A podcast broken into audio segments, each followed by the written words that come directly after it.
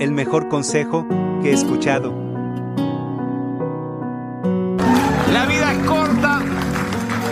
Perdona rápido, no discutas por tonterías, besa lento, ama de verdad. Cela un poco, no mucho. Cela un poco, ríete sin control y nunca dejes de sonreír por más extraño que sea el motivo.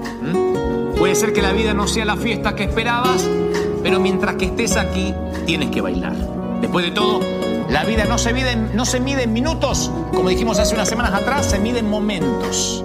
El genial escritor Max Lucado supo escribir, vive como un niño, juega mucho, ríete mucho y déjale las preocupaciones a Dios.